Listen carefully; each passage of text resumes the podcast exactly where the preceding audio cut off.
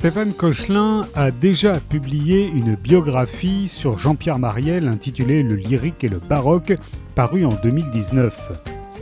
Des galettes de Pont-Aven à tous les matins du monde, il revient sur la carrière de Mariel, un acteur comme on n'en fait plus, dans Jean-Pierre Mariel, le livre qui montre la voie. Le chemin vers la notoriété n'a pas été de tout repos pour Jean-Pierre Mariel. S'il séduit assez vite le théâtre, il peine à convaincre le cinéma.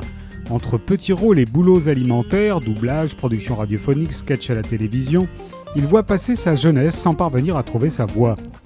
C'est au milieu des années 70 que se produira l'épiphanie. Repéré par Berry, Lautner, Tavernier, Marielle explose dans les galettes de Pont-Aven de Joël Seria, imposant à l'écran sa voix de stentor, sa moustache frémissante et sa haute stature de râleur libertaire. Mais l'homme inquiet, épris de jazz et de littérature, saura également incarner des héros plus discrets, austères, ambigus ou désabusés, qui marqueront durablement sa filmographie. Ce livre est un ouvrage foisonnant, riche d'anecdotes et de témoignages pour retracer la carrière exceptionnelle d'un immense comédien aimant à se définir modestement comme décalé, à savoir calé en rien.